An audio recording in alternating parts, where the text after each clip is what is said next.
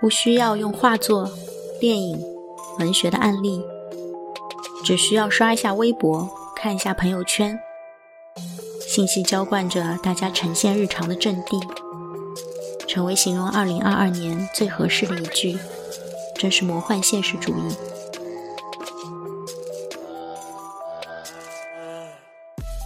因为关注的媒体发了苏翊鸣的稿件，关注的播客新推了关于冬奥志愿者的节目，把人拉回到过年的冬天，前一晚在为冬奥会的爱与和平热泪盈眶，第二天战争就开始了，真实的感动过，又真实的目瞪口呆，被谁合谋了人类的共同命运和世界的离合悲欢？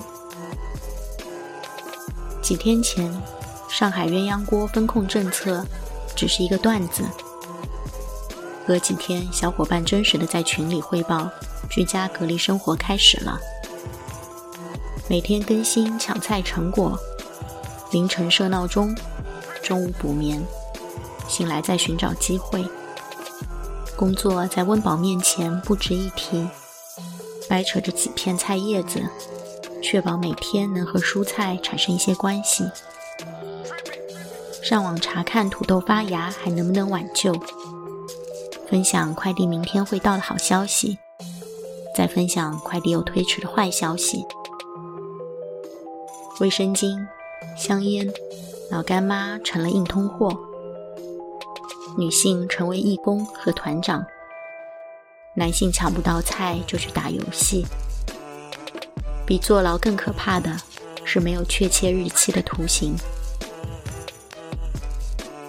连社区发物资都变成了阴谋论，担心是不是另一种让大家再继续长长久久安心居家的预告？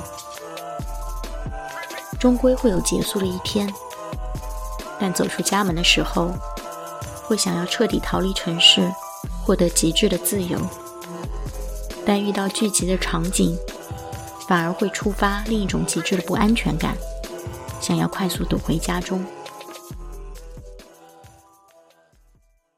在为走出家门担心的时候，国外已经开启了狂欢模式。二十万没有遮掩的脸庞，在享受音乐和拥抱，简直像是另一个平行宇宙发生的事件。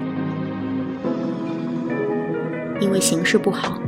降本提效成了工作中裁员的温情预告，更多繁杂又毫无意义的事情被放大。经常开玩笑说，开始抓考勤、做共创、调架构，就是一个公司要爆炸的前兆。营造出一种无法好好干活，但却异常忙碌的虚假繁荣，也诞生了新的词汇——早睡焦虑。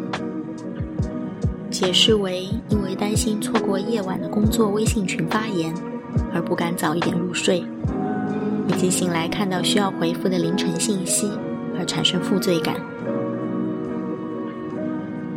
喜欢的乐队 My Little Airport 的新歌，安静的唱着：“四月份是最残酷，为了和你是 lunch 才打一针。残酷的四月，毫无逻辑的四月。”魔幻现实主义要表现的，不是魔幻，不是梦境，不是意识，是非想象的日常，是当下的四月。不像是现实会发生的，但是确实真实发生了。